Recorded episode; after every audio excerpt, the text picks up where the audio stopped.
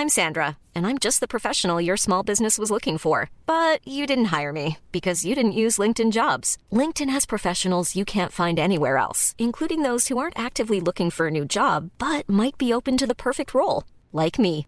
In a given month, over 70% of LinkedIn users don't visit other leading job sites. So if you're not looking on LinkedIn, you'll miss out on great candidates like Sandra. Start hiring professionals like a professional. Post your free job on linkedin.com/people today. Vous le savez, le rendez-vous tech est financé à 100% par les auditeurs qui choisissent de soutenir les émissions et les créateurs qui font des choses qui leur plaisent. Aujourd'hui, je remercie tout particulièrement Valentin, François Van Hove, Batam, Julien Chantel et Harry Letola. Merci à vous tous et à tous les patriotes du rendez-vous tech. Bonjour à tous et bienvenue sur le Rendez-vous Tech, l'émission qui explore et qui vous résume de manière compréhensible toute l'actualité tech, internet et gadgets.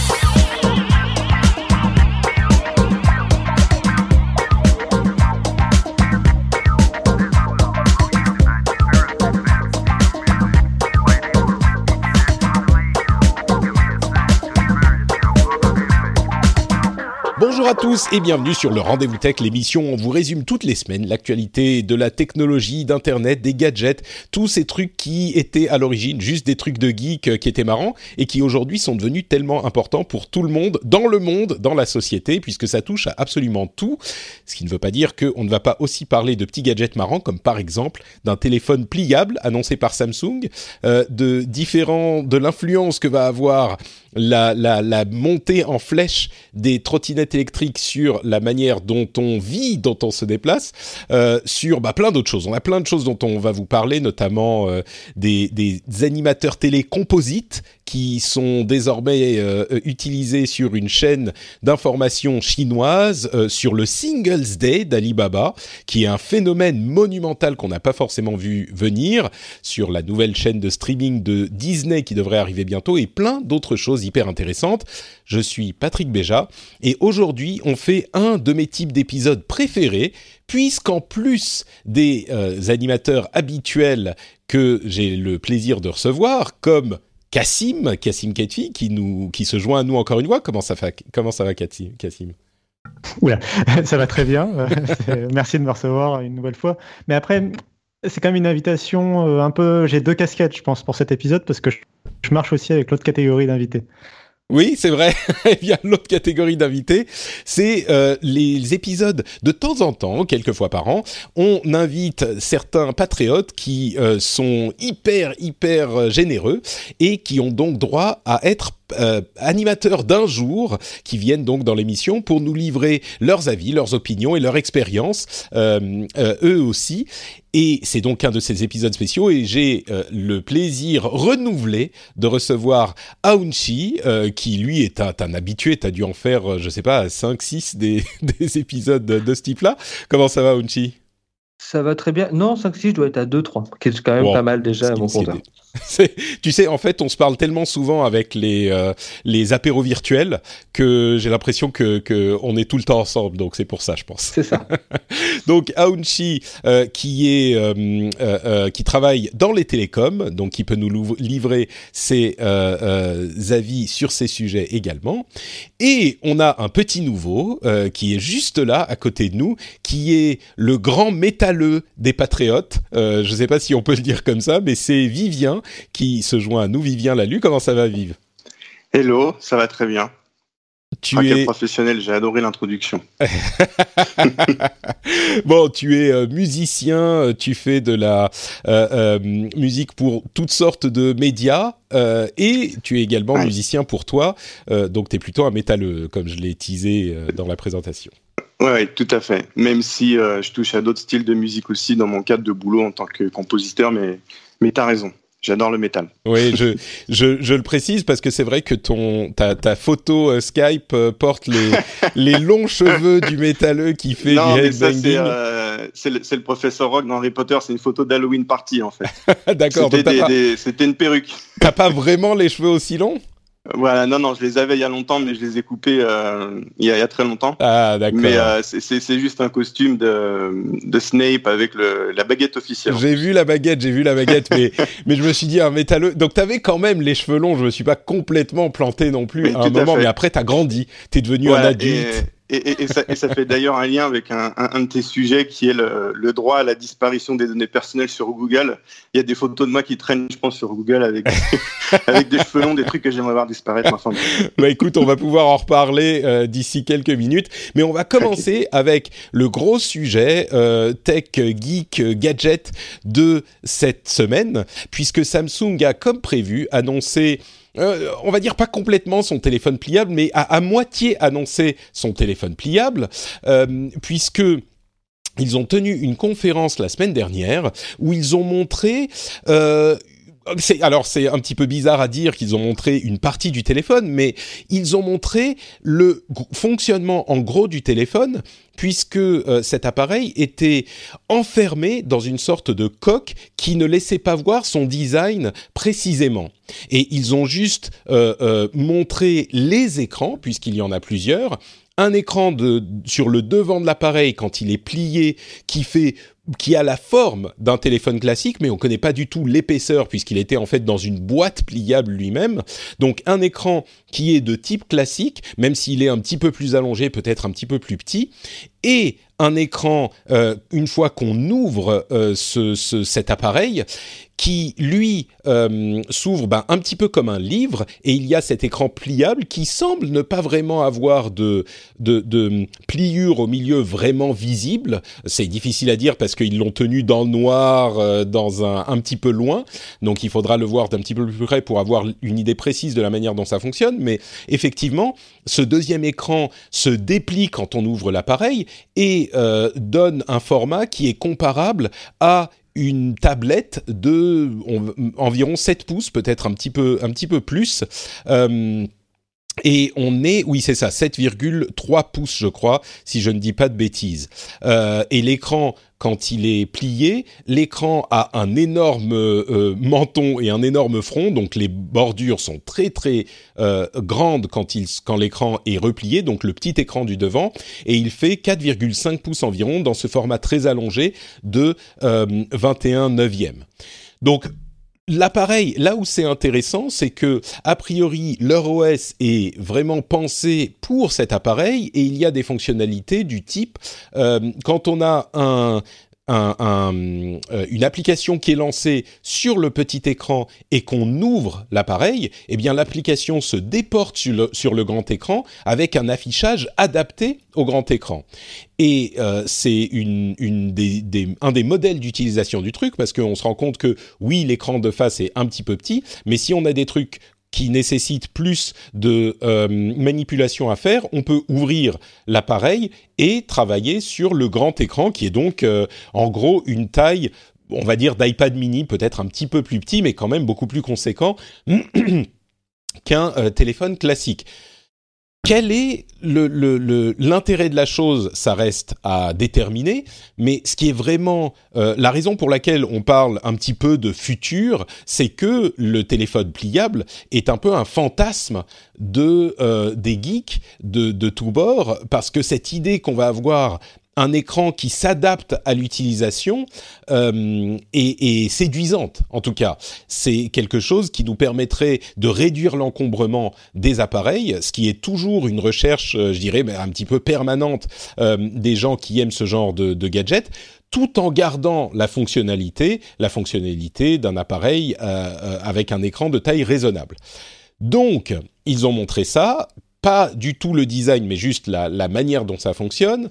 Euh, ils ont montré quelques autres choses sur lesquelles on viendra peut-être euh, un petit peu plus tard, mais il a été présenté sous cette forme aujourd'hui. Il sera présenté avec son design euh, final ou semi-final, a priori en début d'année prochaine, possiblement au CES, pour un lancement au printemps. Donc on y arrive vraiment. Là, on est à six mois du lancement, et on peut imaginer que Samsung ne lance pas des informations en l'air comme ça, euh, qu'ils ont quand même une, un certain sérieux dans leur dans leur euh, présentation. Euh, je me retourne vers Cassim qui couvre les téléphones Android euh, régulièrement. Du coup, un écran pliable, un téléphone pliable, ok, le fantasme est très certainement présent chez les geeks, mais pourquoi faire? Est-ce que c'est vraiment quelque chose qui est euh, utile, nécessaire? Qu'est-ce que tu en penses, toi, avec ton, ta grande connaissance de ces appareils? Oula, c'est là, c'est le moment où il faut que je me Donc tu dises quelque chose d'intelligent. Oui, qu'il faut que je me grille pour les années à venir, qu'on pourra réutiliser l'enregistrement euh, pour dire euh, si j'avais raison ou non. Quoi. C'est l'épisode de Google Glass, en fait, c'est ça Exactement, exactement. Euh, alors, bah, moi, je pense qu'il y a quand même deux, deux visions un peu qui s'opposent. C'est le d'un côté l'appareil, euh, donc là, ce qu'a présenté Samsung, qui est un peu l'appareil qui, qui, ferait tout à la fois, couteau suisse en fait, et qui se transformerait de smartphone à tablette. Et pour moi, la vision peut-être de Google est presque opposée dans le sens où eux, j'ai l'impression qu'ils veulent plus faire un, un écosystème d'objets euh, qui derrière utiliseraient tous la même interface, le même logiciel, qui serait surtout Google Assistant par exemple. Euh, et donc, tu aurais tous tes appareils en fait qui auraient les mêmes données, les mêmes photos, le même tu vois le même stockage dans le cloud, etc.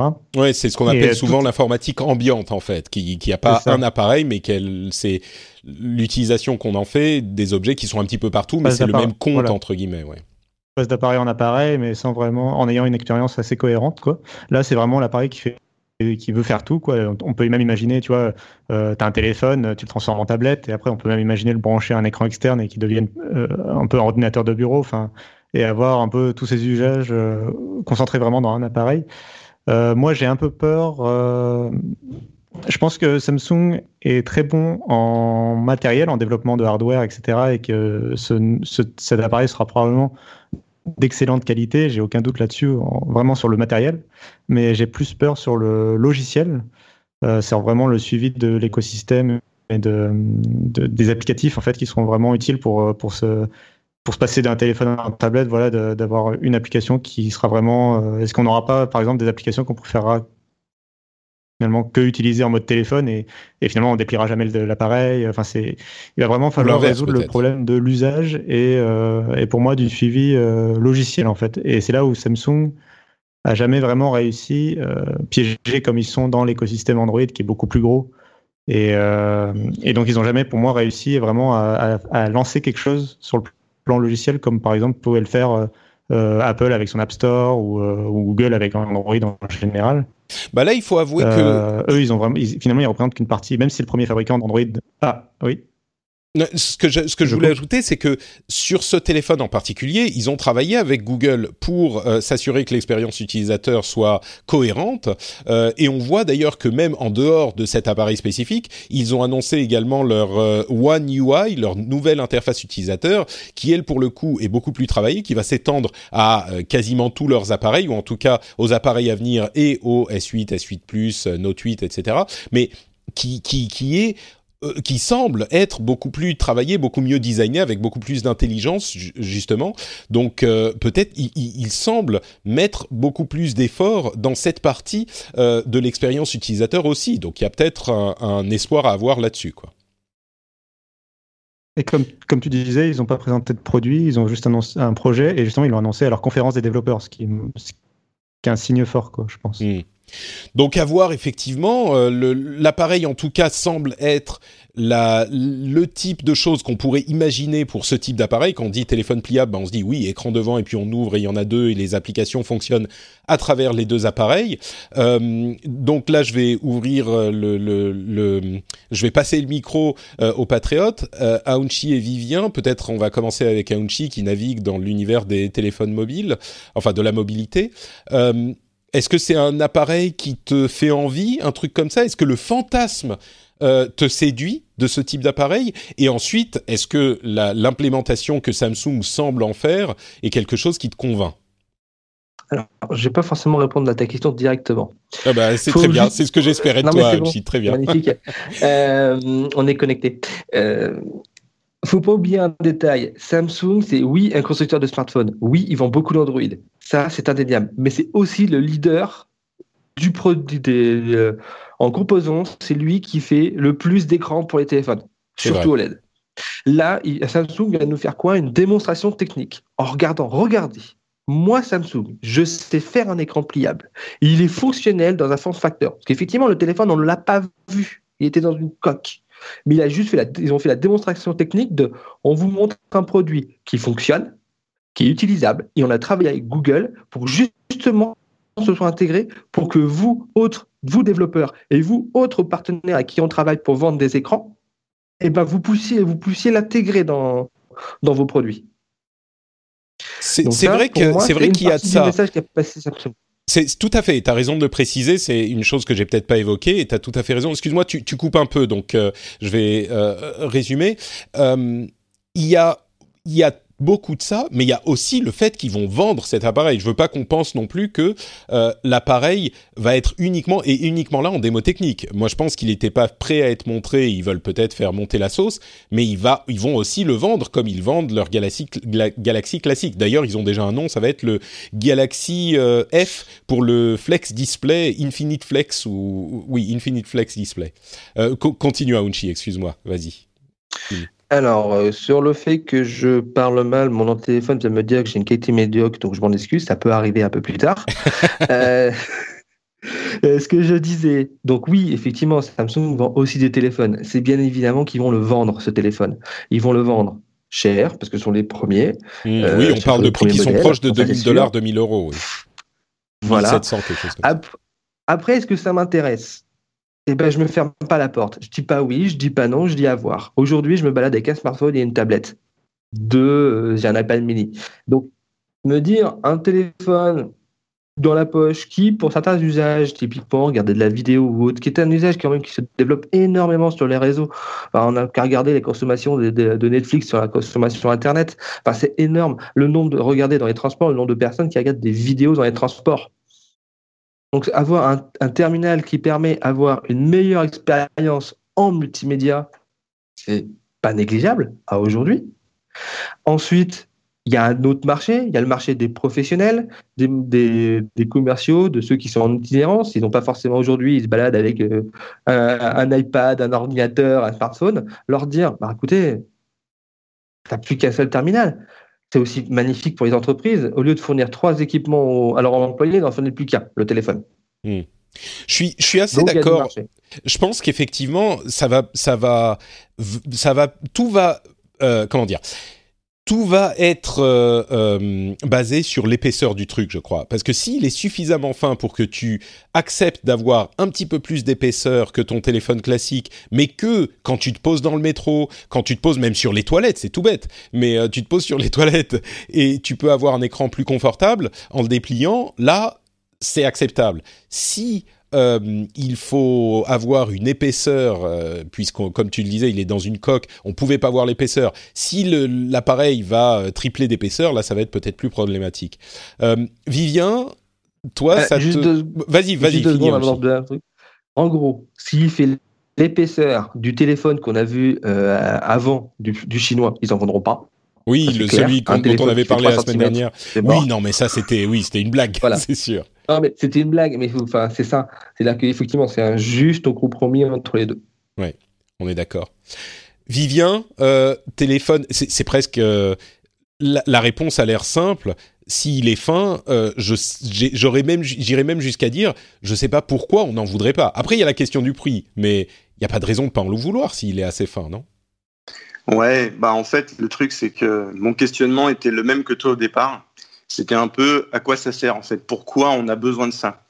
Euh, tu vois, on a tous ce fantasme, c'est sûr, d'avoir une espèce de feuille de papier interactive. J'imagine un mec qui tient un restaurant, qui veut un menu interactif sur euh, une espèce mm. de tablette pliable, ça peut avoir un effet waouh, c'est super.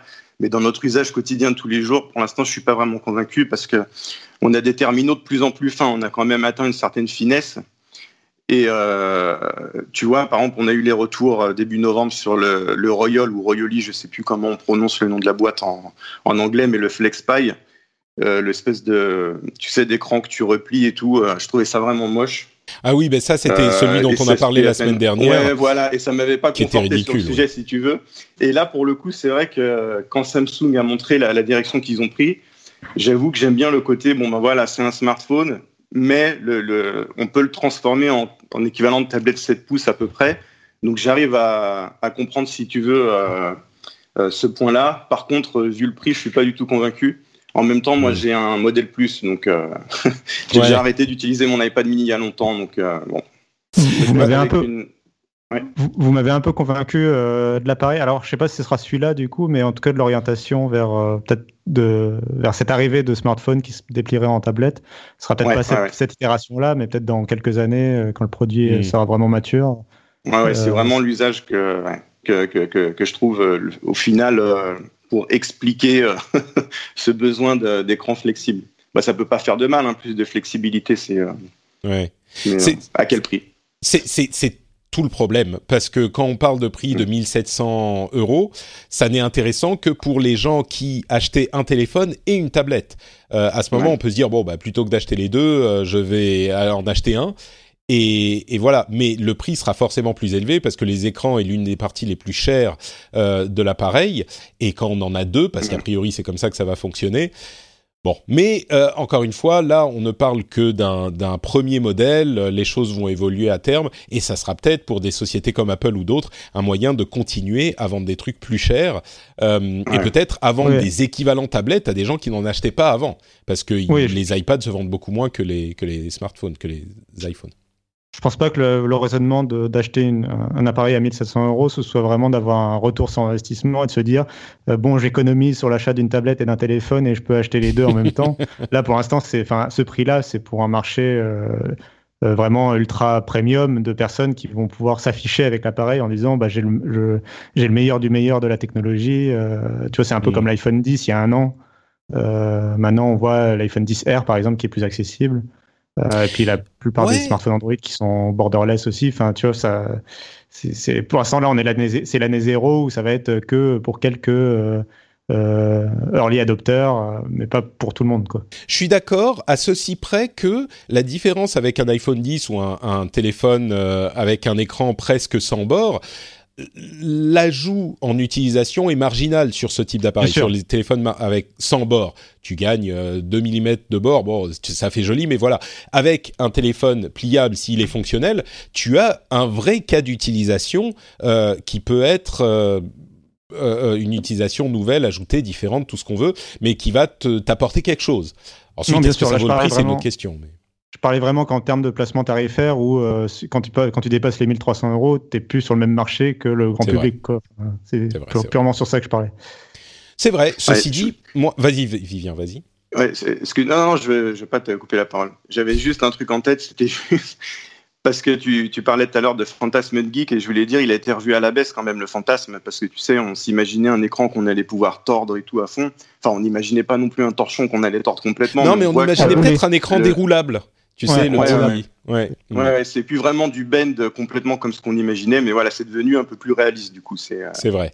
Wow, il faut, faut y aller par étapes. Hein. Euh, dans une dizaine d'années, on aura le, truc, euh, la feuille de papier comme dans. C'était quoi cette série? C'était Caprica, je crois, euh, où, c'était juste une feuille de papier, n'importe quelle feuille de papier, et on avait des, des, écrans qui s'affichaient dessus. Voilà, donc dans un siècle, le 20 minutes, dans un siècle, voilà. C'est ça, exactement. bon, bah voilà pour cet écran pliable. Et tiens, une autre autre utilisation qu'on n'a pas mentionnée, c'est s'il est dépliable comme ça et qu'il peut tenir euh, sur un bureau, peut-être que la partie basse peut faire clavier et la partie haute peut faire écran, donc ça fait une sorte de micro-laptop. Ça peut être euh, une utilisation, alors ça peut faire rire aussi, mais ça peut être une utilisation, euh, pourquoi pas, envisageable. Euh, parlons un petit peu de ces trottinettes électriques, euh, parce que je ne savais pas très bien comment aborder ce sujet, mais la raison pour laquelle je voulais en parler, c'est que depuis quelques semaines, euh, je vois dans ma veille, vous savez que je fais une veille régulière pour préparer l'émission, tous les jours je lis des dizaines d'articles, il y en a des centaines par semaine que je, que je par lesquels je, enfin que je, je parcours, et j'ai jamais vu, je crois, euh, autant de, de, sujets sur un sujet ou d'articles sur un sujet, à moins qu'il y ait une actualité brûlante du type euh, euh, scandale, problème spécifique. Et tous les jours, j'ai l'impression de voir deux ou trois articles spécifiques sur telle ville parle des scooters euh, électriques, euh, telle euh, société rachète une société de scooters électriques, tel grand constructeur automobile va se lancer dans la mobilité as a service en incluant les scooters électriques. et alors, on peut mettre dans tout ce, ce, ce gros sac les vélos électriques et même peut-être les voitures électriques, puisque tous les constructeurs au monde sont en train de d'annoncer depuis quelques jours ou quelques semaines leur modèle de voiture électrique à grande échelle pour, euh, on va dire, les deux trois ans à venir. Donc, on y arrive vraiment. Le, le, la, le mouvement initié par Tesla est en train de se concrétiser vraiment dans euh, le, le, monde de l'automobile. Mais au-delà de l'automobile, il y a cette histoire de scooter et de services en free floating. Il y a des villes qui demandent, et Paris notamment, qui demandent à des sociétés comme euh c'est qui à Paris, c'est Loop et Bird et je sais plus, ils ont tous des noms en une syllabe, impossible à retenir.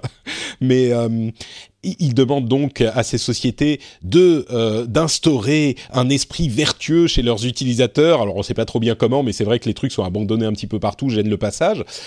Et puis d'un autre côté, il y a des, euh, euh, gens qui pensent que, sincèrement, ce type d'utilisation va euh, changer la manière dont on circule dans les villes, avec des problèmes comme le fait que dans certaines villes comme Paris, qui sont déjà pas prévues pour les vélos, bah, on peut pas circuler ni sur la voie des, voitures, ni sur la voie ni sur les euh, le trottoir, j'en perds mes mots, euh, avec les scooters. Donc il y a une sorte de vide juridique. Je ne sais pas très bien euh, comment m'y retrouver dans tout ça et je ne sais pas si euh, qui que ce soit sait comment s'y retrouver parce que on est encore à, une étape euh, au début euh, de toute cette histoire. Et du coup je crois que personne n'a vraiment une expertise sur le sujet mais juste pour faire un tour de table et essayer de réunir nos, nos opinions sur la chose comment on voit venir le truc encore une fois Cassim je vais te donner la parole. C'est scooter électrique c'est quelque chose de euh, d'important et qui risque de changer la manière dont on se déplace en ville ou est-ce que c'est une mode qui, un petit peu comme les promesses du... Euh, ah, comment ça s'appelait le, le truc ridicule sur lequel on montait pour euh, rouler... ah, ah, dans les années 2000. Pardon Le truc qui a été racheté par un Chinois. Mon Dieu ah, Je ne rappelle plus. Vous pouvez pas nous aider, Aounchi et Vivien les... C'est sur deux roues. Oui, c'est ça, les, deux roues en ah. équilibre. Ah, les auditeurs euh, sont en train d'exploser. Il y a des euh, non, non, encore avant. Encore avant. Pas Subway, euh, Overboard. C'est pas Subway, c'est un, un autre. Ah, le Segway. Segway. Segway. Merci, merci. Je crois que les auditeurs étaient en train. Mon téléphone est bloqué, il veut pas que je débloque mon, micro. les, les, auditeurs étaient en train de devenir fous. Oui, Segway. donc. criait derrière. C'est ça. Est-ce que est-ce que c'est un Segway 2.0 ou est-ce que vraiment ça a une chance de faire quelque chose grâce à la technologie des smartphones du futur? Euh, Cassim, ton avis de futurologue indépendant Bien sûr, euh, très avisé surtout sur les sujets de la mobilité, parce que moi je prends à peu près que le transport en commun et, je marche, donc j'ai un avis très très euh, pertinent tout, sur tout ça. Euh, mais plus sérieusement, bah effectivement, donc je, te suis sur le fait que c'est une grosse tendance. Enfin, il n'y a pas une journée effectivement sans qu'il y ait un vélo électrique ou une trottinette ou quelque chose qui soit annoncé ou un service qui aille avec. effectivement, à Paris, as les, services se sont multipliés. Et, par exemple, je sais que sur Numérama, euh, c'est vrai que moi j'écris plutôt sur Android, mais je sais que sur Numérama, on en parle de plus en plus souvent, notamment sur Vroom. Euh, et c'est, enfin, vraiment, enfin, c'était, euh, on avait, on a vraiment ouvert notre ligne édito sur ces sujets-là parce qu'effectivement, ça, pour moi, il y a une évolution effectivement de l'usage des, bah, de, ces services de, de, partage de, de, moyens de véhicules, enfin de, moyens de locomotion, je vais y arriver. c'est marrant parce que tout le truc, c'est sur ça. Pardon, vas-y. Je, voulais juste préciser pour les auditeurs qui s'en rendent peut-être pas compte que même des trucs comme Uber, ça a mis beaucoup plus de temps à arriver. Uber, ça a mis, on va dire, 2-3 ans à s'imposer. Là, on parle de 6 mois. Et en 6 mois, tout le monde en parle. Ils sont partout. Alors, ils sont beaucoup plus faciles à déployer, évidemment. Mais mhm. euh, c'est s'il y a des gens qui pensent, oh, bah, c'est comme Uber, euh, c'est on nous refait le coup il y a quelque chose de différent. Ça ne veut pas dire que ça va mieux marcher, mais c'est juste que ça s'impose à une telle vitesse qu'il y a quelque chose qui interpelle quelque part, je crois. Bah, as encore moins besoin de payer d'employés, donc c'est pas c'est pas faux. Vu que les gens se, utilisent euh, eux-mêmes les moyens de locomotion, c'est encore mieux. Euh, mais du coup, oui, bah en plus, j'ai l'impression que sur Paris en particulier, c'est né de la frustration autour. Euh, alors moi, j'habitais pas sur Paris à ce moment-là, mais de la frustration autour des Vélib, etc., etc. Oui, exactement, je veux dire. Euh, et vous avez vraiment eu euh, bah, des problèmes de, de disponibilité des, des, véhicules, et justement parce qu'il fallait les ranger dans des parcs dédiés, etc. J'ai l'impression que du coup pour Lime, et euh, c'était Lime peut-être le service que tu cherchais, le nom en une syllabe. Euh, bah, eux, là, c'est beaucoup plus où tu peux laisser un peu euh, en libre service les, les appareils. C'est ce système du free floating, en fait. C'est la ça. manière dont on désigne ce, ces, ces, appareils qui n'ont pas besoin d'une base à installer. On peut juste les laisser n'importe où. Ça s'appelle le free floating. Et le free floating, en fait, c'est l'application qui, qui, gère après euh, où, où, sont les appareils, en fait. Et tu as, as, des applications, justement, comme CityMapper qui est enfin le géant, qui est devenu en quelques années le géant en termes d'application, euh, si vous l'avez pas sur votre smartphone, de d'aide au transport en fait. Euh, enfin, il, te, il peut te calculer n'importe quelle forme d'itinéraire, en particulier les, les, transports en commun dans pas mal de villes, et en particulier maintenant, du coup justement, il s'est mis à jour avec tous ces systèmes de free floating, et donc tu peux voir autour de toi dans la rue euh, où sont les véhicules les plus proches, peu importe leur type finalement. Mmh. Donc oui, il y a vraiment une tendance lourde sur ça, je pense pour euh, remplacer la voiture en fait et pour désengorger les, la circulation dans les, surtout dans des villes anciennes comme Paris. Euh, je ne sais pas à quel point aux États-Unis euh, ça a pris aussi ce type de service. Alors San Francisco, oui, mais c'est un petit peu toujours le, le truc, c'est que San Francisco, ils sont tous basés là-bas, euh, toutes ces startups. Donc, ouais. euh, mais ça commence à prendre dans d'autres villes aussi. Europe, et... J'ai l'impression qu'en Europe, ça prend plus finalement que ou en Asie euh, que, en, que aux bah, États-Unis, bizarrement. Justement parce que la... les villes sont anciennes et sont moins faites pour la circulation, alors qu'aux États-Unis, tout est déjà et optimisé. Plus et, et, plus oui, compact. Voilà. Les villes sont aussi plus compactes aux États-Unis. Souvent, alors pas partout, mais souvent, les villes sont très très larges. Et, et bon, bref, on va pas faire un, une description. Non, de, mais c'est intéressant. Enfin, c'est de là aussi que vient le succès, je pense, de ces services-là, en fait. C'est vrai. Donc, euh, bon, est-ce que ça va marcher ou pas? Tu as soigneusement évité de répondre oui. à ma question. très, très bien. Bravo. Donc, je vais me retourner vers les patriotes qui, eux, euh, pourront répondre très clairement par oui ou non. Est-ce que ça va transformer nos villes? Euh, Donnons, donnons d'abord la parole à euh, Vivien. je sais pas pourquoi, je me trompe peut-être, mais j'ai l'impression que toi, tu es un jeune urbain dynamique et que tu es exactement la cible de ce type de, de, de, de d'outils. Euh, ouais, bah je, jeune, je sais pas parce que je vais avoir 40 ans en décembre, mais merci pour le compliment. Écoute, t'as 5 ans de moins que moi, mais... donc t'es jeune. c'est bien. Voilà. Euh, non, moi je trouve que oui, en fait, euh, Wally était très visionnaire là-dessus. Tous les humains qui se déplacent sur des pods flottants euh, oh, et qui n'utilisent plus leurs jambes, je pense qu'on va vraiment vers cet avenir-là. Et effectivement, dans ce contexte où on a toujours, en fait, ce qui nous emmerde le plus tous les jours, c'est clairement les transports. Et pas que le métro, etc. Mais quand tu es sur Paris, surtout, mais euh, ça arrive aussi dans d'autres grandes villes. Hein, euh, tu, arrives à une station et après, tu as un rendez-vous qui est à 15 minutes à pied ou 20 minutes. Et comme tu es toujours à la bourre, tu as toujours besoin d'aller plus vite. Donc, c'est un truc euh, dont les gens ont clairement besoin. Et euh, par contre, je trouve que le, le problème, le défi, c'est un peu le, de, de, de, mettre des lois, de mettre un cadre autour de tout ça. Mmh. Et la difficulté, ça va vraiment être l'éducation, parce que en l'absence de loi, euh, c'était un peu le Far West et on a commencé à avoir des indications de ce qu'il fallait faire ou pas. Tu avais plein de sites qui disaient, bah voilà, si vous avez une trottinette électrique, euh, restez sur le trottoir, n'allez pas sur la rue, c'est dangereux, etc. Maintenant, on apprend qu'il faut pas rouler euh, sur le trottoir avec des trottinettes électriques et visiblement même sur la rue, quoi, carrément. c'est ça. Euh, tu vois, tu peux plus circuler nulle part. Donc, euh, il va y avoir une espèce d'éducation à faire. Et éducation, je pense particulièrement aussi aux plus jeunes, parce que moi, personnellement, au détour d'une rue, ça m'est arrivé de quasiment me faire bousculer par un, par un gamin qui sortait euh, du collège à fond sur sa trottinette. Et euh, j'ai vu aussi une fois trois gamines sur des trottinettes en plein milieu d'un carrefour en train de se faire klaxonner par des voitures. Je pense pas qu'ils ont écouté les consignes des parents. Du coup, je pense pas que les parents soient au courant.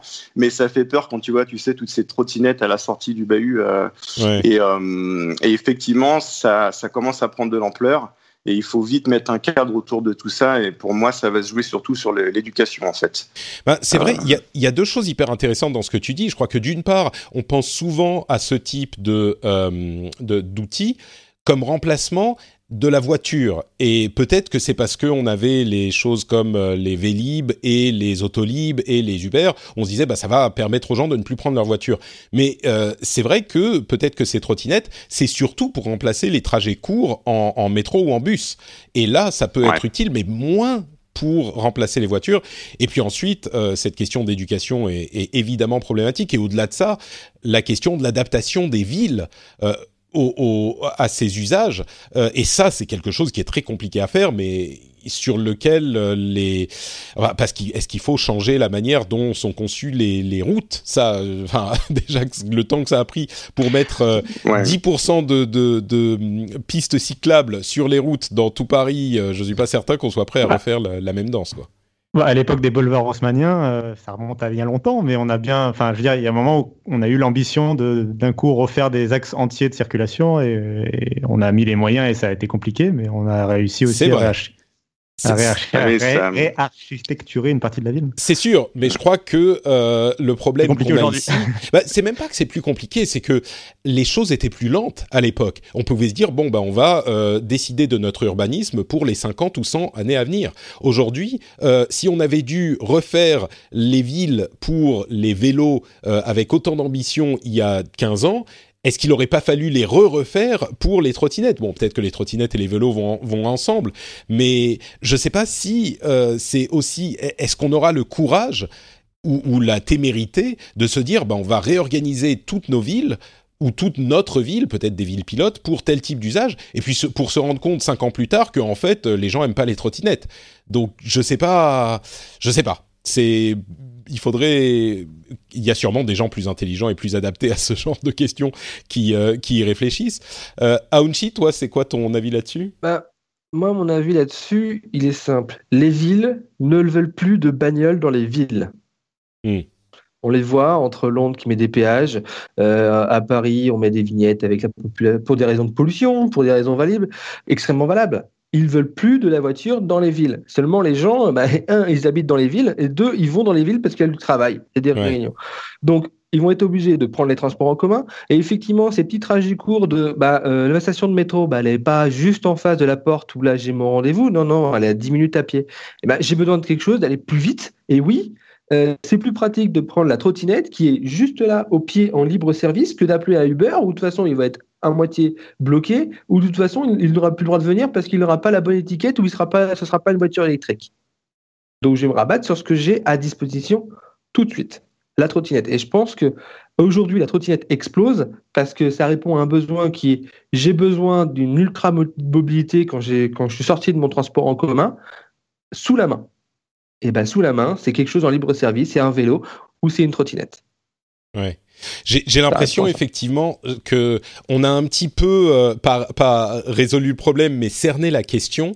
Euh, les trottinettes répondent à un besoin réel et c'est pour ça que euh, leur utilisation explose, mais elles répondent à un besoin qui est différent de celui de réduire la circulation vraiment dans les villes, puisqu'elles ne proposent on va dire en majorité, que des, des, trajets de s'utiliser dans des trajets qui ne seraient pas faits en voiture de toute façon, je crois.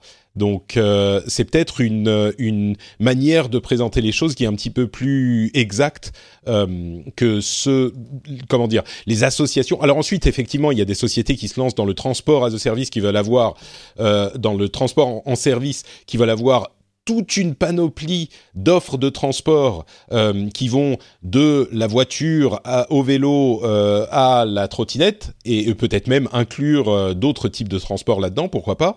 Mais les trottinettes spécifiquement qui nous occupent aujourd'hui, c'est quelque chose d'un petit peu différent, je crois. On peut pas parler de réduction significative de la circulation. Je crois pas, en tout cas, peut-être qu'on verra des études qui prouveront le contraire, euh, mais de, réduction significative de la circulation rien qu'avec les trottinettes. En fait, je, je, vais redire un peu ce que tu as dit, mais pour moi, c'est, enfin oui, ça remplace pas forcément quelque chose. En fait, c'est juste qu'on est en train de se diriger vers du multimodal et de la. En fait, on est en train d'augmenter les façons de, se, les moyens de transport, quoi, la diversité des moyens de transport. Et donc, euh, on, ouais, on, se, on, se, dirige vers du multimodèle, c'est-à-dire qu'on va pouvoir passer d'un appareil à un autre, d'un système de transport à un autre. Quoi. Écoute, j'aime beaucoup le terme multimodal qui me paraît bien buzzy. Euh, est-ce que tu pourrais trouver un moyen de l'allier, euh, de le, le, le, mettre dans la même phrase que euh, quand on parlait des téléphones Parce que ça me ferait un titre pour l'épisode tout trouvé. Genre, téléphone multimodal, je suis pas sûr, mais... Multimodalité. Multimodalité, ok. Multimodalité des usages et des appareils. Ça me paraît bien. Multimodalité pliable ou à deux roues. Bravo. Multimodalité euh, à deux roues. Non, pliable à deux roues. Non, ça fait trop euh, apéro du capitaine comme euh, titre. Des usages et des appareils, ça fait plus sérieux, tu vois. Les, les gens qui vont, qui vont lire ça vont se dire Ah, mais il y a des termes marketing importants que je dois connaître pour mon travail. Pardon. Ou alors tu peux dire à la fin. J'ai pas entendu Cassim, vas-y. Je disais, rajoute dans le B2B ou le B2C à la fin. et, et, Vivien, tu as le mot de la fin avant qu'on avance. Euh, ouais, moi j'appelle ça euh, plutôt wallisation. Voilà, Wallisation, ça fonctionne aussi. mais, mais dans Wally, c'est parce qu'ils étaient trop gros. Heureusement, je crois que c'est pas trop le cas en, en, France. Non, je crois qu'ils sont devenus trop gros parce que justement, ils bougent plus. C'est ça, c'est qu'on veut tout le temps ne plus utiliser nos pieds. On veut se faire tracter dans un métro, sur un Uber, euh, dans, avec une trottinette. Voilà. Bon, eh bien écoutez, euh, on va continuer à avancer dans les sujets de la tech.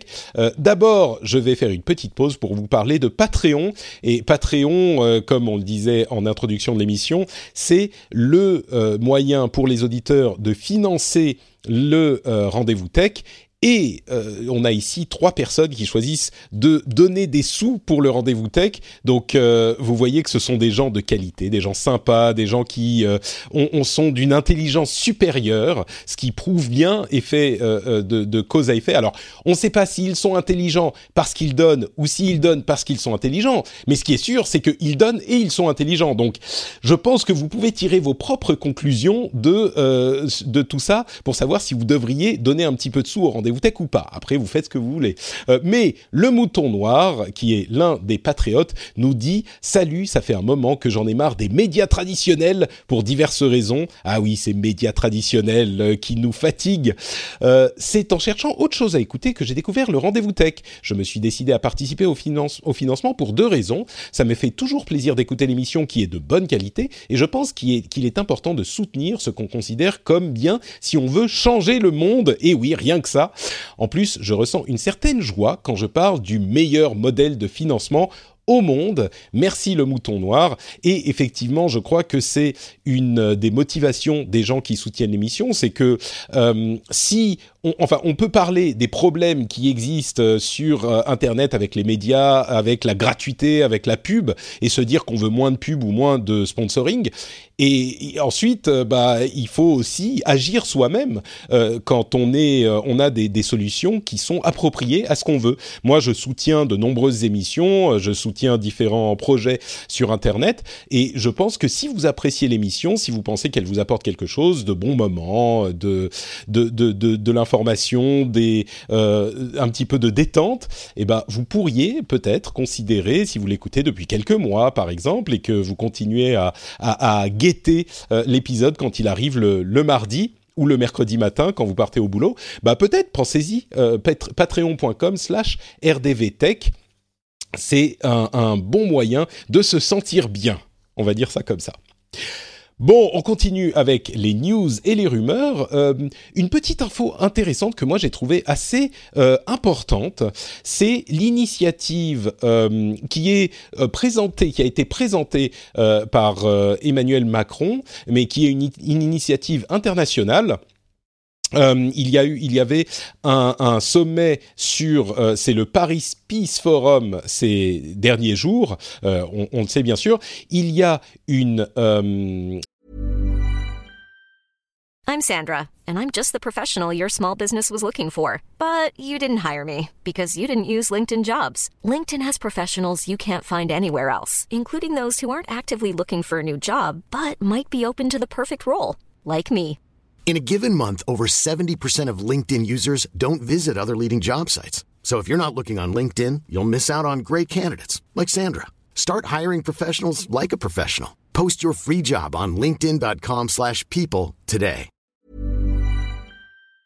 Euh, un, accord qui s'appelle The Paris Call for Trust and Security in Cyberspace, donc l'appel de Paris pour la confiance et la sécurité dans le cyberespace, qui est en fait un, une série de, euh, euh, de déclarations de principe, en fait, euh, qui ne donnent pas lieu à des mesures spécifiques, précises, mais qui est un ensemble de, bah oui, comme je le disais, de principes sur lesquels s'accordent les différents pays signataires euh, des choses comme le fait de euh, euh, de protéger les euh, les droits de l'homme sur internet, euh, d'éviter le hacking des, des élections, d'éviter la, la les activités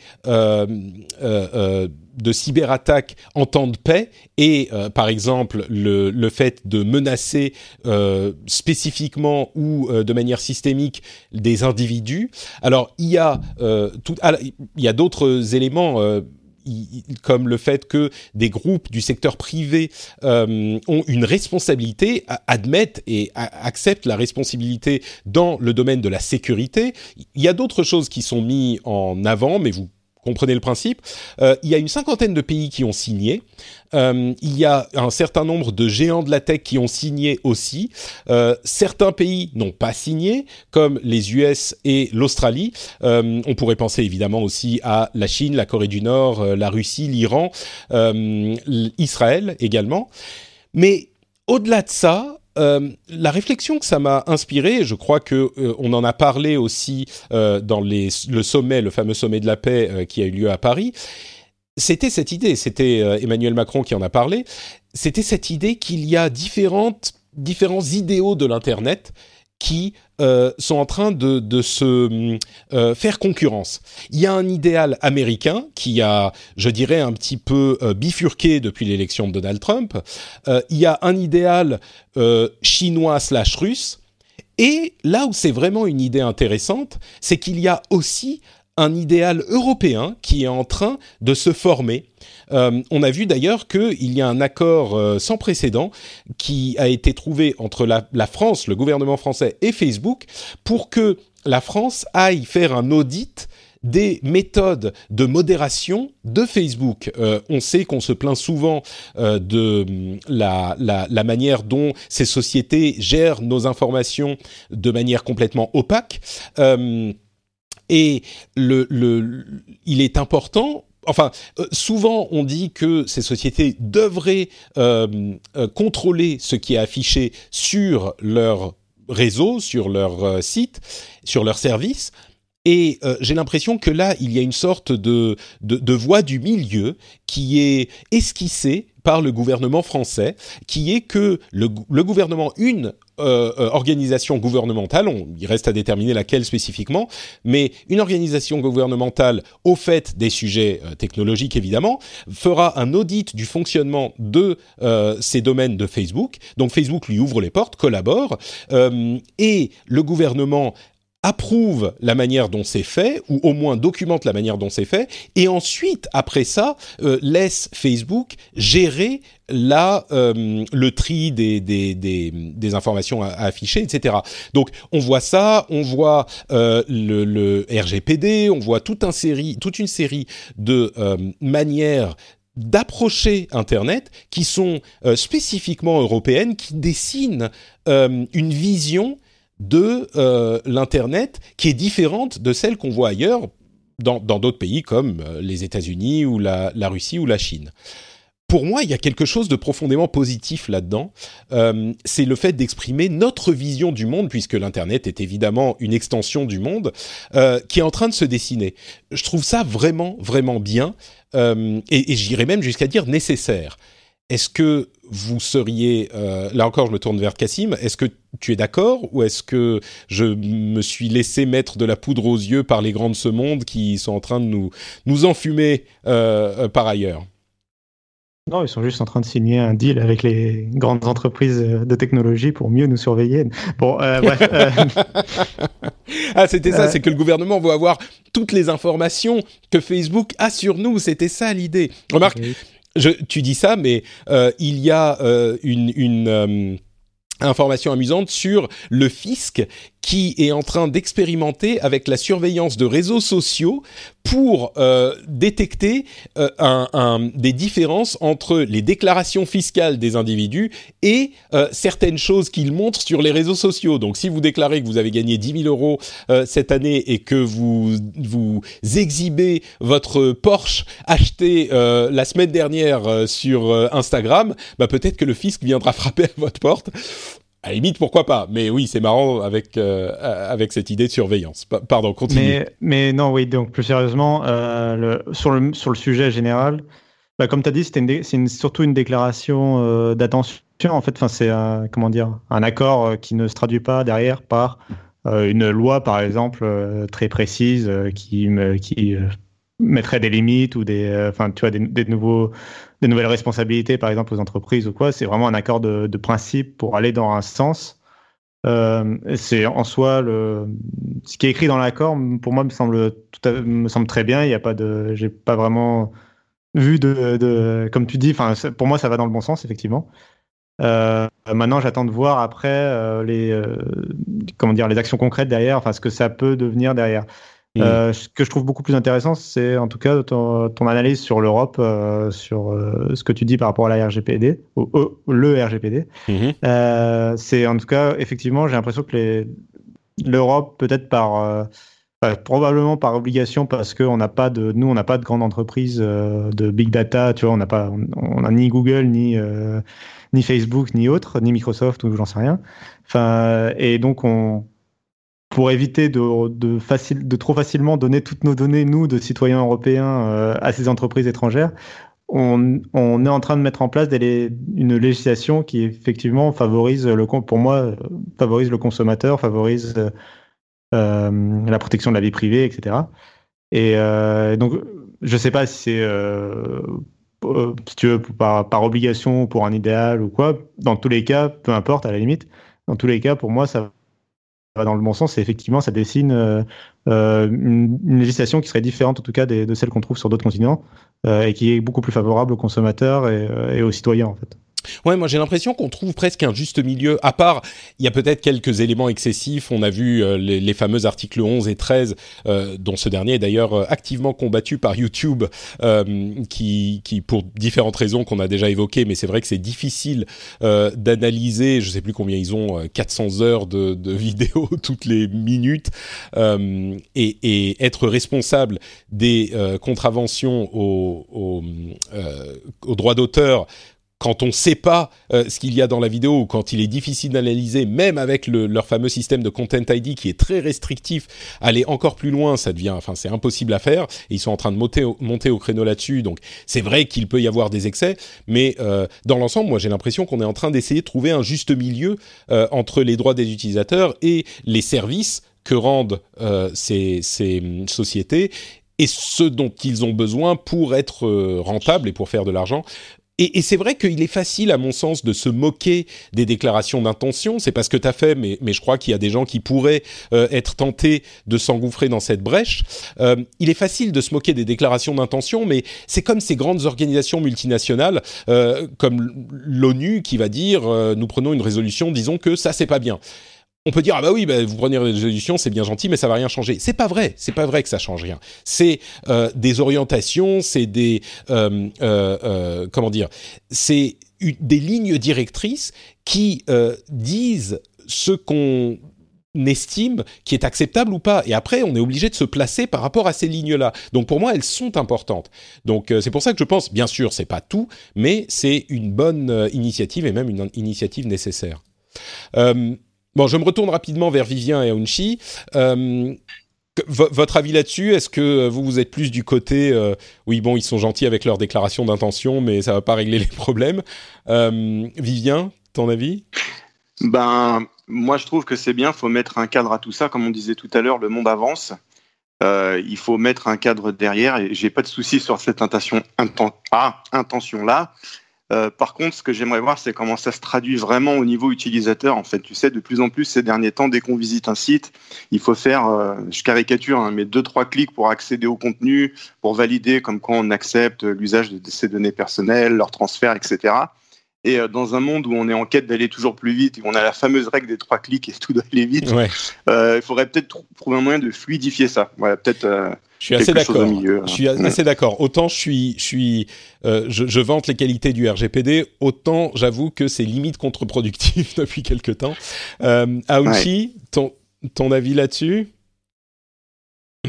alors, moi, je pense que la, le, le, ce que veut faire l'Europe, c'est un peu euh, dire euh, l'Internet, c'est bien, mais l'Internet, comme est un objet du monde, il doit être régulé par les États. Pour schématiser, c'est un peu ça. C'est-à-dire que c'est la réponse. Oh, je trouve que es un peu. Tu, tu, vas un peu loin quand même. Non, non, non, non. Oui, mais bah, le RGPD, on est la première brique et je pense qu'on est dans ce mouvement qui, qui est pas forcément un mal. Hein. On parle de vouloir réguler ou autre. C'est la reprise en main. On a vu l'explosion d'Internet depuis les années 90. les États s'en occupaient pas. Enfin, du moins, ce n'est pas dans le, temps législatif de s'en occuper. Et là, on arrive dans le temps législatif où, eh ben, Internet a bouleversé nos vies. Il va falloir le réguler correctement. Le RGPD est la première chose. Cette attention est la certainement la première chose. Après, effectivement, il faut voir les actes et c'est pas un mal. Il faut pas prendre ça mal. C'est Mm. pas du tout un mal. Ça, ça évite d'avoir euh, les sociétés privées, quelle que soit leur nationalité, qui dictent leurs règles. Non, monsieur X, ce n'est pas vous, société, qui fixez leurs règles, c'est la société civile.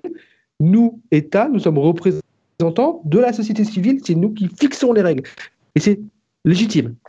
C'est marrant parce qu'il y a des visions tellement différentes de ces sujets quand on va aux États-Unis euh, où ils ont une une, euh, une peur, euh, j'allais dire panique, mais plutôt culturelle. De, de Euh, l'État fédéral. Oui, c'est ça, de l'État fédéral et de l'État en général.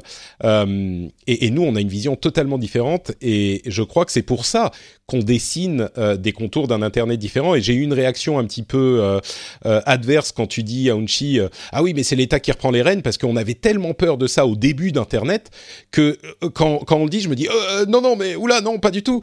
Et, et en fait, si j'y réfléchis deux secondes, c'est vrai qu'à un moment, ça devient nécessaire. Non pas, enfin, ce qui est compliqué, c'est de trouver l'équilibre entre la restriction de l'innovation, qui a été si importante sur Internet et qui continue à l'être, et euh, le fait d'éviter les excès, euh, ce qui est, je pense, euh, le, but, en tout cas, de l'intention de ces choses-là. Bon, avançons un petit peu. La Russie, d'ailleurs, si on parle d'excès, désormais en Russie, tous les opérateurs de messagerie privée sont obligés d'identifier chacun de leurs utilisateurs euh, spécifiquement et nommément. Euh, la, loi, enfin, la loi arrive dans six mois. Et, donc, ça veut dire que vous ne pouvez plus utiliser une messagerie privée de manière anonyme. Je, je sais. Ma première réaction, c'est de dire euh, oui, mais vous êtes gentil, mais ça, c'est un outil de, censure et de répression. Et en même temps, je sais qu'aux États-Unis, on peut acheter des téléphones mobiles sans euh, décliner son, identité, les fameux burner phones qu'on voit dans toutes les séries télé. En France, on est obligé de décliner son identité quand on a une ligne euh, de téléphone mobile. Est-ce que c'est pas un petit peu la même chose? Je sais pas, mais euh, c'est un, sujet peut-être qui ferait plus débat que je l'aurais pensé à l'origine. En tout cas, ce qui est sûr, c'est que le régime russe euh, n'est pas forcément le plus accommodant des dissensions et que c'est bien utile de savoir qui utilise telle ou telle euh, messagerie, même si on n'a pas accès au contenu des messages parce qu'ils sont chiffrés et, et, ils prennent des mesures contre ça aussi. Mais même si on n'a pas accès au contenu des messages, bah, quand on attrape quelqu'un, on sait au moins avec qui il discute. Donc euh, voilà, il faut le savoir également.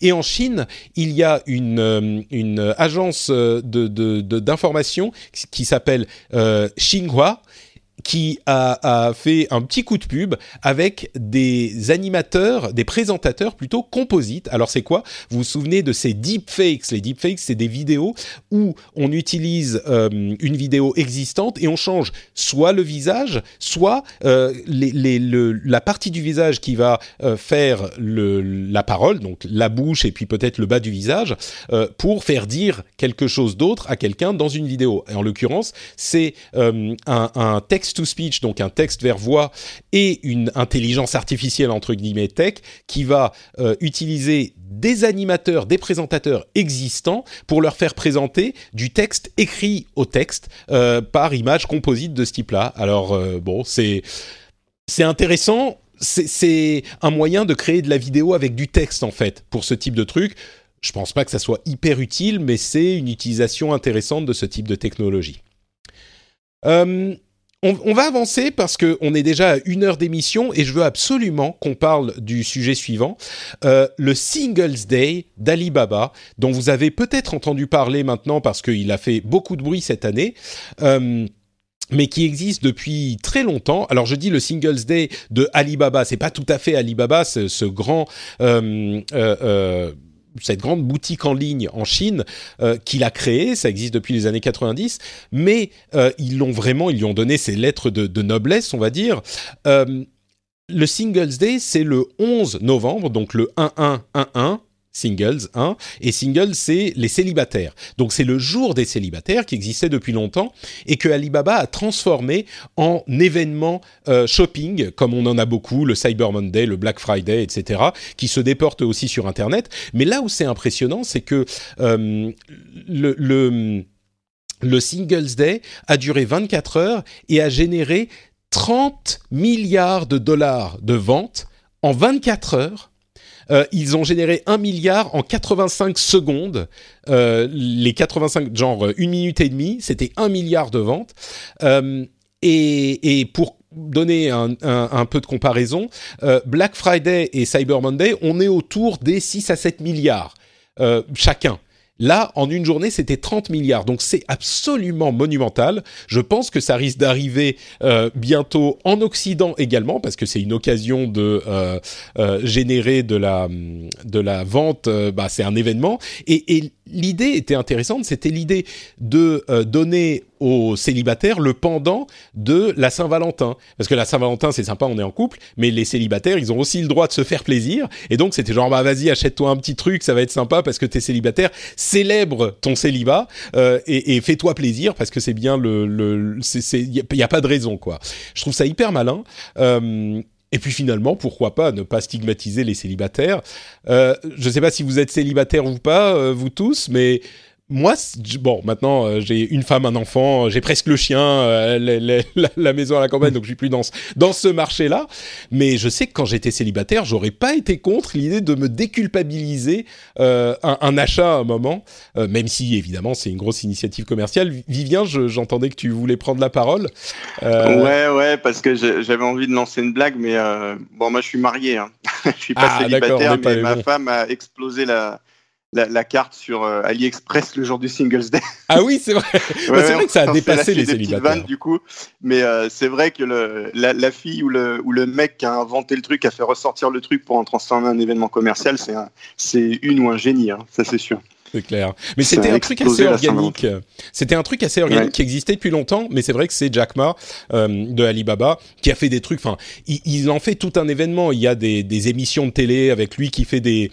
L'année dernière, il était, euh, il y avait une sorte de petit film où il se battait contre les stars du du kung-fu, enfin des, des films d'arts martiaux euh, chinois comme Jet Li et je sais plus qui. Bref. Enfin bon, c'est vraiment une, euh, une, chose intéressante et c'est surtout pour dire que ça risque d'arriver chez nous. Quoi. Euh, je ne sais pas si quelqu'un ouais, d'autre veut clair. dire quelque chose ou si on avance. Euh, non, mais non, mais effectivement, c'est un, un, événement qui est en train de devenir de plus en plus important. Mais déjà, même le Black Friday, finalement, ça fait que quelques années qu'on le connaît en Europe. Enfin, quand tu es fan de série télé, tu peux le connaître euh, avant si tu veux, mais euh, effectivement, en Europe, par exemple en France, il n'y avait pas vraiment de, Black Friday, enfin les boutiques ne faisaient pas le Black Friday, notamment parce qu'il n'y avait pas de Saint n'y avait pas de Thanksgiving en, France, donc il n'y avait pas de raison de faire un Black Friday, mais bon, euh, ça n'a pas empêché les, euh, disons les commerciaux, enfin de, de, d'importer l'événement. Euh, et donc là, le single day, effectivement, on verra quand il sera importé en, en Europe et en Occident, mais en revanche, comme comme on a dit avant, euh, finalement l'événement il existe déjà en Occident par l'importation en fait. C'est vraiment un, un, truc qui s'est démocratisé de, depuis quelques années. Euh, L'importation depuis la Chine, c'est vraiment devenu accessible à n'importe qui. Et euh, enfin, les sites comme euh, AliExpress, Gearbest et compagnie, euh, il y a beaucoup de monde qui font ces, leurs achats sur ces sites-là maintenant. Mmh. Et d'ailleurs, entre parenthèses, on a aussi euh, eu des échos de pratiques assez euh, critiquables euh, de Alibaba qui obligeaient un bon nombre de revendeurs à faire, à pratiquer des, des réductions drastiques, parfois même à perte, enfin qui obligeaient, on va dire, qui, qui insistaient lourdement, et que c'était pas forcément le meilleur deal pour eux. Mais bon. Euh, on en parlera peut-être quand ça arrivera en France. Moi, je pense que l'année prochaine, on risque de commencer à avoir des des euh, des, des, plateformes en ligne euh, qui, qui le feraient. Oui, je suis pas hein, sûr. Non, tu penses pas? Non, le non, le Black Friday, pourquoi maintenant on, on le fait en France? Parce que Amazon a pignon sur rue et qu'il l'a importé en France. Ce jour-là, pour moi, c'est ma vision, il arrivera réellement chez nous quand Alibaba, effectivement, on est d'accord, ils sont déjà en France, mais ils sont pas mainstream. Ils sont pas au niveau, ils sont pas aussi connus qu'Amazon. Le grand public ne va pas sur Alibaba acheter ou AliExpress acheter des choses. Il va chez Amazon encore. C'est sûr. Le jour où, où, Alibaba est réellement mainstream, là, oui, cette journée-là va arriver. Moi, je pense que au contraire, euh, l'année prochaine, il y a des, des euh, sociétés qui vont, enfin des, des, boutiques en ligne qui vont commencer à faire du single. Ah, ça l'est déjà. Hein. Enfin, moi, je commande sur Gearbest, euh, ils faisaient déjà de Oui, la pub pour ça- cette journée-là. Là, là, on parle de boutiques chinoises. Moi, je pense à, euh, je sais pas, euh, La rue Fnac. du commerce, la Fnac. euh, tu vois, ces, ces boutiques euh, Bah, bien bah, françaises. typiquement, ceux-là, typiquement la, la Fnac et rue du commerce, ils ont commencé à faire le Black Friday après Amazon. Bien sûr, mais moi je pense que là ils vont faire le Singles Day l'année prochaine. On peut, on a les prédictions euh, en début d'émission sur les téléphones euh, pliables. Là, moi je fais ma prédiction. L'année prochaine, on aura au moins deux grandes chaînes de distribution ou deux grands sites de, de distribution qui vont faire du Singles Day. On rendez-vous Bon, en 2019 pour, Pour la acheter notre smartphone pliable. euh, C'est ça, acheter notre exactement. smartphone pliable l'an prochain pendant le Singles Day. Tout à fait. Pour seulement 1659 euros. Une et affaire. tu iras récupérer le colis en trottinette. En trottinette, euh, c'est ça. En trottinette, comment Jump, Lime, euh, Bird, Lime. euh, non, euh, comment Tech, Prout. Non, bon, on va s'arrêter là. Euh, Amazon a signé un deal avec Apple euh, pour distribuer officiellement ses produits. Euh, alors, quasiment tous les produits sont en vente sur Amazon dans plusieurs pays, dont la France. Et c'est une première puisque jusqu'à maintenant, les produits Apple n'étaient disponibles sur Amazon que par des vendeurs tiers. Et il se trouve que désormais, les vendeurs tiers n'ont plus le droit d'être sur Amazon, on parle des vendeurs tiers de produits Apple, euh, à moins d'être euh, accrédités par Apple. Donc, euh, c'est quelque chose de, de un deal assez intéressant, mais en tout cas, je ne sais pas si ça si c'est une preuve de la puissance d'Amazon, qui n'avait plus vraiment be- besoin de preuve de sa puissance, mais Apple est désormais disponible sur Amazon officiellement. C'est, je suis, je serais très curieux de savoir quels deals ont été faits. Euh, dans, dans l'arrière-boutique euh, des histoires de euh, d'applications disponibles sur euh, les Apple TV ou des je sais pas je sais pas très bien comment ça s'est passé mais je serais très très curieux de savoir euh, s'il y a eu des, des deals euh, derrière ça Il y a iOS 13 qui va, quand Siri dans iOS 13 va mettre en avant les produits Amazon d'un coup. euh, exactement non, oui. On verra, mais euh, non. Non, mais par contre, c'est un deal super important. Enfin, ça va décupler euh, encore les ventes euh, des produits Apple s'il fallait encore les augmenter. Euh, parce que tout simplement, enfin, pour moi, Amazon, ça veut dire euh, frais de port gratuit, ça veut dire euh, disponible en quatre fois, tu vois, en payant. quatre fois en- sans frais oui Voilà, le- soit, soit un sans frais ou à, à peu de frais.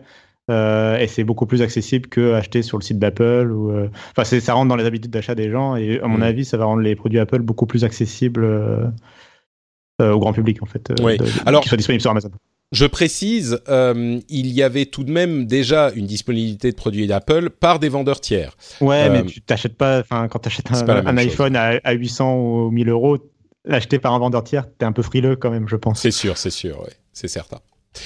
Euh, tiens, d'ailleurs, euh, les, les, les aléas de la, euh, des chaînes de distribution, euh, il y a une société qui s'appelle Lementum, qui est le fournisseur euh, d'une partie de la technologie Face ID pour Apple, qui a réduit ses prévisions de, euh, de revenus de manière significative de 17%.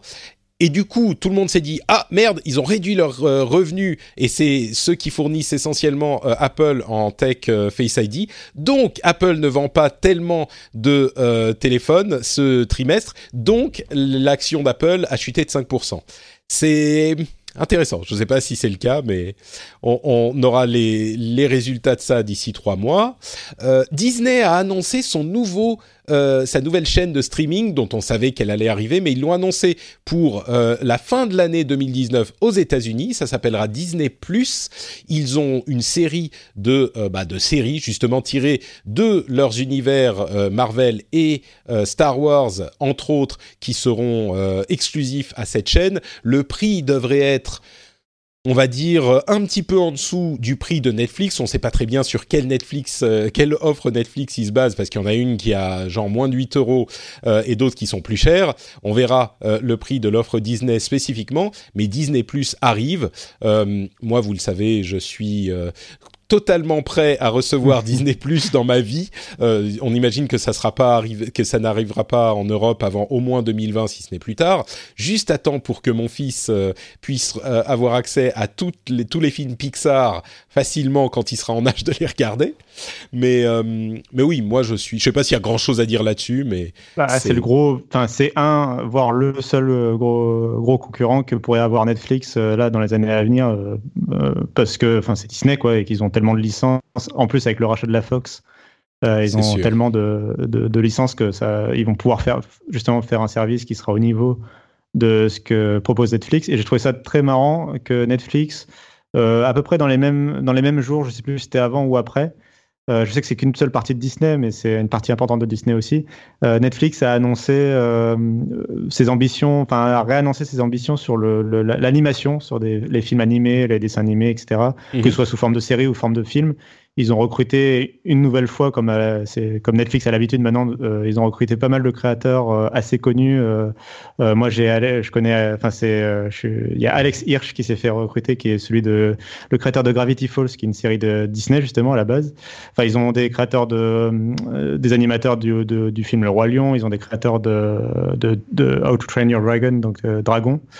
Euh, de, de, DreamWorks. Enfin, bref, ils ont pas, recruté pas mal de créatifs et je trouve ça justement intéressant que Netflix renforce euh, son offre aux plus jeunes en fait, parce qu'ils ont énormément de séries pour adultes, ils ont énormément de films maintenant.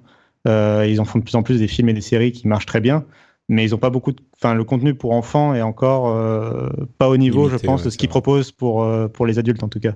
Et c'est vrai que ils ont quelques séries ça, va être, ça va être le gros, le gros aspect attractif de Disney, même s'ils ont des choses pour euh, des gens plus âgés aussi.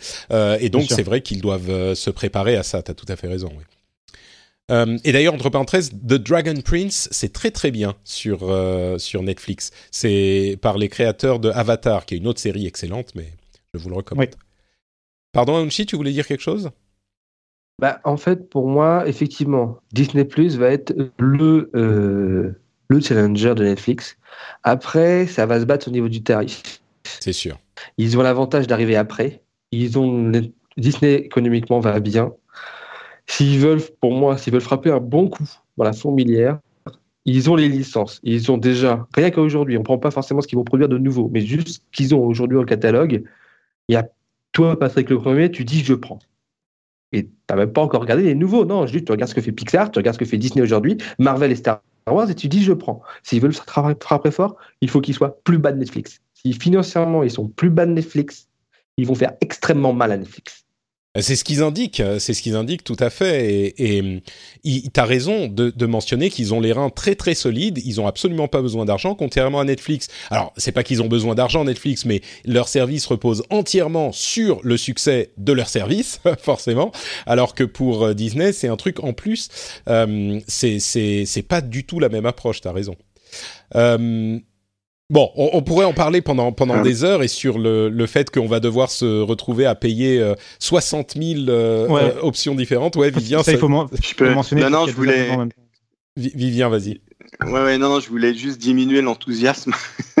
non, je suis, je suis assez d'accord avec euh, Onchi, c'est un challenger à Netflix, mais pas sur l'ensemble du contenu. Parce que si tu veux, le gros truc, c'est que les séries et films Marvel resteront sur Netflix. Donc, rien que ça, c'est un truc. Ah non, alors justement, excuse-moi, je te, je te excuse-moi, je te, les, les, les séries euh, Marvel effectivement vont rester, mais les films, je suis pas sûr du tout parce que les séries sont coproduites avec Netflix. Euh, les films, par contre, ils hmm. ont les droits jusqu'à, je crois, la fin de l'année ou début d'année prochaine, et après ça va disparaître. Euh, Disney est en train de rapatrier absolument tout ce qu'ils peuvent, et ça inclut hmm. évidemment Pixar, etc. Donc. Euh, ah, mais je pense que ça va être pas mal sur le côté contenu justement pour les plus jeunes parce que tout le contenu R, par exemple, moins de 17 ans, bah, ça, ça ira sur Hulu. Ça sera pas sur euh, Disney+. Et en fait, en gros, ce que tu auras pour les plus grands, ce sera euh, Star Wars, quoi.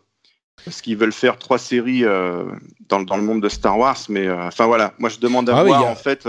Disney, ils ont la Fox aussi, il faut pas les oublier. Hein. Ouais, ouais, non, mais c'est ça. moi je pense que. Ils ont la Fox au, niveau du contenu, je pense que euh, non seulement ils ont déjà beaucoup, là où ils sont peut-être un peu faibles, c'est sur les séries. On, sort un petit peu du cadre de la tech, mais euh, ils ont, c'est sur les séries où ils sont faibles. Mais ils ont annoncé plusieurs séries Star Wars, plusieurs séries Marvel, euh, et, et, du coup, il suffit en fait, souvenons-nous, Netflix a vraiment décollé pas, ils avaient pas 60 000 séries différentes. Ils en avaient deux, trois grosses euh, qui étaient, euh, qui, qui ont tapé des gros coups, et ça a suffi à, à convaincre les gens de donner 9 euros par mois. Il, il faut pas grand chose pour te dire bon bah allez je vais payer 9 euros par mois c'est une place de ciné finalement donc il suffit que tu aies un ou deux trucs que tu as envie de voir dans le mois pour que tu, tu, tu acceptes de payer ça. En tout cas, c'est l'exemple qu'on a vu avec Netflix. Peut-être qu'aujourd'hui, où on est euh, accablé de nombreux abonnements, euh, les choses seront un petit peu différentes. Entre parenthèses, euh, le rendez-vous tech, c'est comptez pas ça dans les nombreux abonnements que vous avez. Ça, ça, ça c'est à part, n'est-ce pas? N'est-ce pas les patriotes Mais je m'abonnerai quand même, hein, de toute façon. Ah bah hein. voilà, voilà. Note, voilà. Tu sais, dans le contexte, comme je disais, de walisation, il faut bien qu'on ait des écrans avec des contenus à regarder en permanence sur les sur nos écrans les contenus. Pardon, Cassim, t'as coupé? Je disais les contenus originaux French Spin, bien sûr. C'est ça, c'est ça. Bon, on est en négociation avec euh, avec euh, c'est Bob Iger qui est encore là-bas. Bob, non, je sais plus. John, euh, Will, quelqu'un Iger. bon, continuons et on va conclure.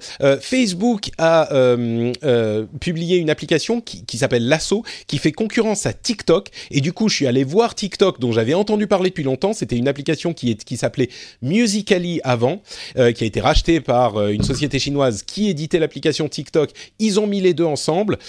C'est la, je voulais le mentionner parce que ça fait beaucoup de bruit et c'est la première fois où vraiment je suis arrivé sur un contenu où je me suis dit là, c'est pas que je suis vieux, c'est que je comprends pas ce qui se passe devant mes yeux, quoi. C'était juste tellement euh, méta-mime, euh, des, des, des, blagues sur des memes qui étaient déjà intégrés à cet écosystème, euh, qui parlaient d'autres memes qui étaient ailleurs, c'était complètement... Je comprenais même pas ce qui se passait. Alors c'est des vidéos courtes de 10-15 secondes généralement, euh, avec de la musique dessus, donc c'est souvent euh, des, des, danses, des trucs comme ça. et il y a tout un tas de contenus, on va pas faire toute l'émission sur TikTok, mais c'était tellement mimesque que j'ai juste pas compris quoi. Et je me suis rendu compte que c'est un écosystème complètement à part auquel je suis assez étranger. Euh, je sais pas si c'est l'âge on en parlait tout à l'heure mais c'est intéressant. Je, je, je, suis curieux d'en voir un petit peu plus mais euh, c'est ça s'est développé beaucoup chez des plus jeunes, mais de manière complètement parallèle. Et c'est un truc qui a vraiment le, vent en poupe. Donc TikTok, si vous avez des adolescents, euh, peut-être intéressez-vous à cette application parce qu'il y a beaucoup beaucoup de choses qui passent par là. Moi, j'ai déjà jamais réussi à utiliser Snapchat, alors euh, TikTok, tu vois. tu sais, c'est encore plus différent TikTok. C'est vraiment un truc. Euh, ça me fait penser en fait au, au, au vocabulaire euh, vidéo qui s'était développé sur Vine. Tu te souviens de Vine, les vidéos oui, tout de 6 secondes non, mais Tout le monde fait le. Enfin, effectivement. La comparaison. ouais. Beaucoup de rapprochements ouais, avec Vine. Mm. Euh, la, Banque de la Poste arrive à l'été 2019, après l'avoir annoncé pour 2017, puis pour 2018. C'est maintenant 2019, ça, s'appelle Ma French Bank. Ok, c'est un nom étrange. Ma French Bank, c'est vraiment euh, un nom avec euh, cet anglicisme. Banque avec un K, comme en anglais, mais Ma en français, donc euh, ok.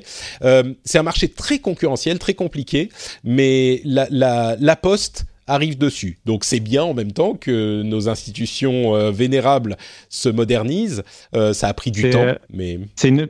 Je sais pas si tu as bien précisé. Enfin, c'est une banque mobile, hein, donc c'est oui, un concurrent oui, pour N26 parce qu'il y a déjà la banque postale qui existe. Bien depuis, sûr. Ouh, Bien sûr, là c'est une banque mobile, tout à fait, 100% mobile. Donc euh, concurrence avec euh, tout ce qui est Revolut, Number 42, etc.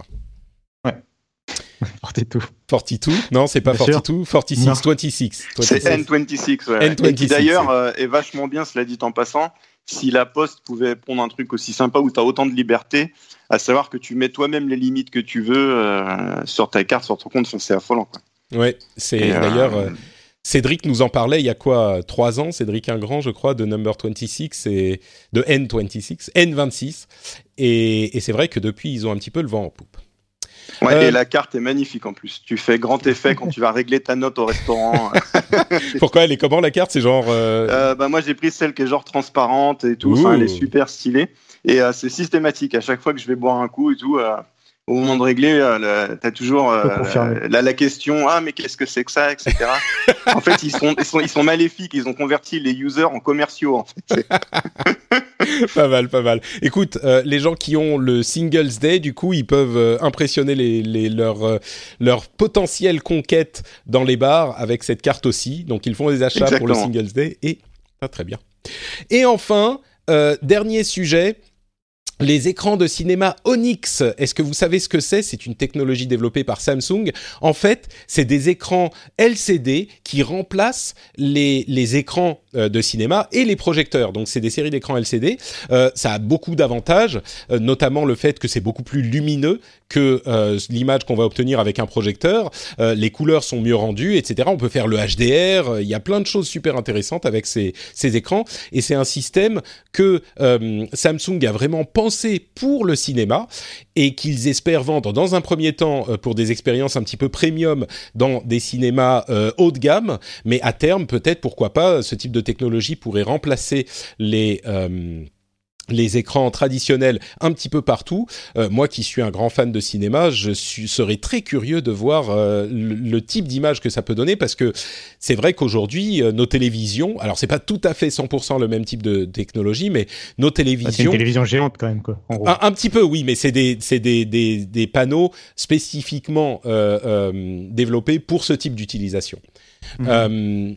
Mais oui, nos télévisions ont une meilleure image. Ton rendu de l'image, ton rendu de l'image est quand même plus proche de la télévision que ce que tu as au cinéma. C'est vrai. justement, pour les cinéphiles, l'intérêt du cinéma, c'est le rendu de l'image. Alors, c'est pas faux, et on peut peut-être partir dans, une, euh, dans un débat sur la qualité du, du, du des, euh, des 33 tours et du vinyle et de ce genre de choses.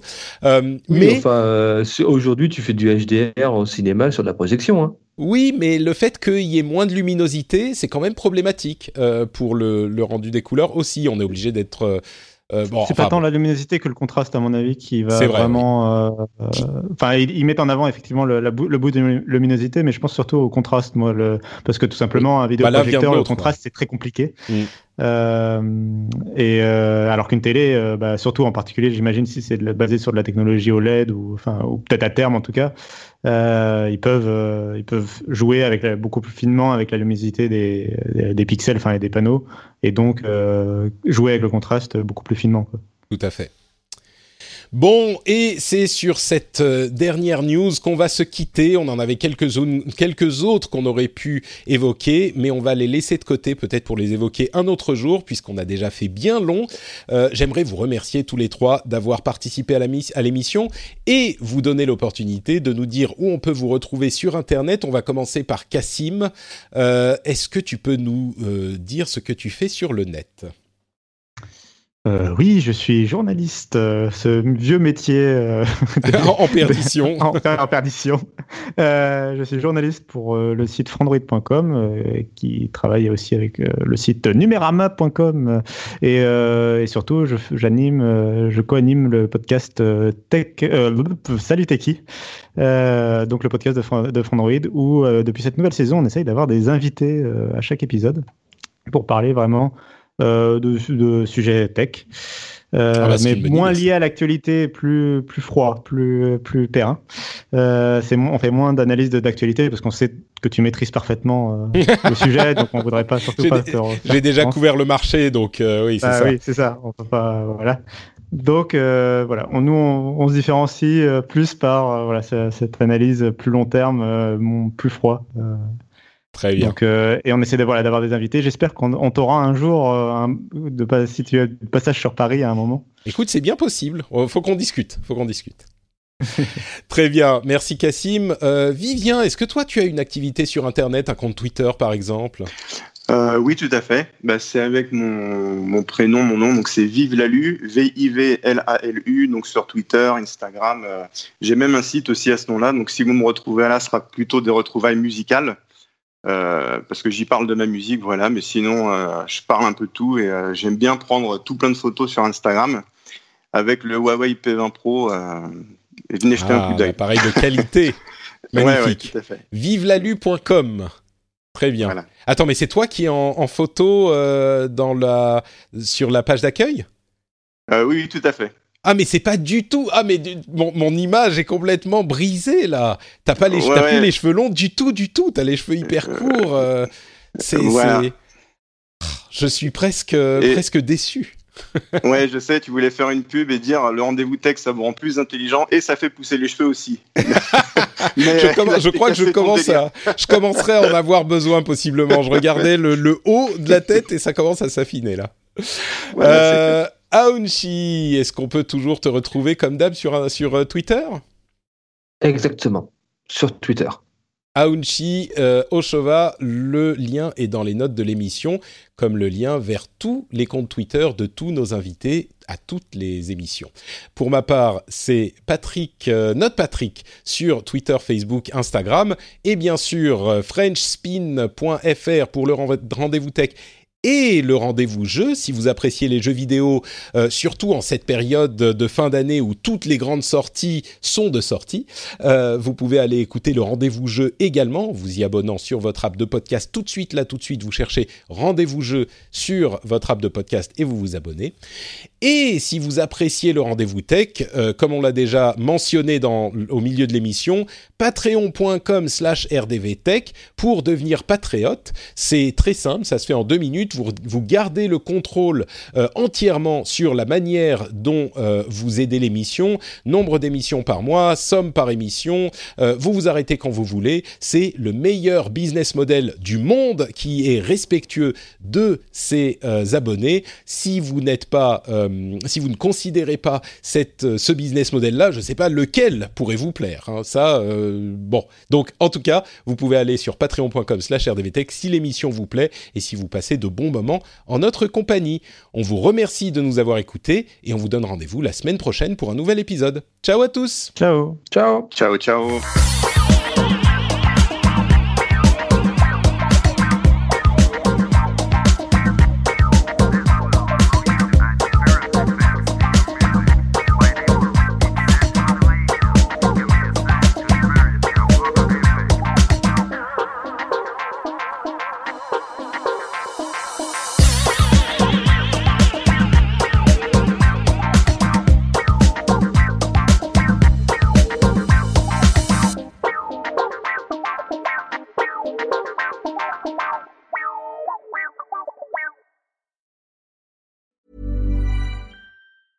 Planning for your next trip? Elevate your travel style with Quince. Quince has all the jet setting essentials you'll want for your next getaway, like European linen, premium luggage options, buttery soft Italian leather bags, and so much more. And it's all priced at 50 to 80% less than similar brands. Plus, Quince only works with factories that use safe and ethical manufacturing practices. Pack your bags with high-quality essentials you'll be wearing for vacations to come with Quince. Go to quince.com slash trip for free shipping and 365-day returns.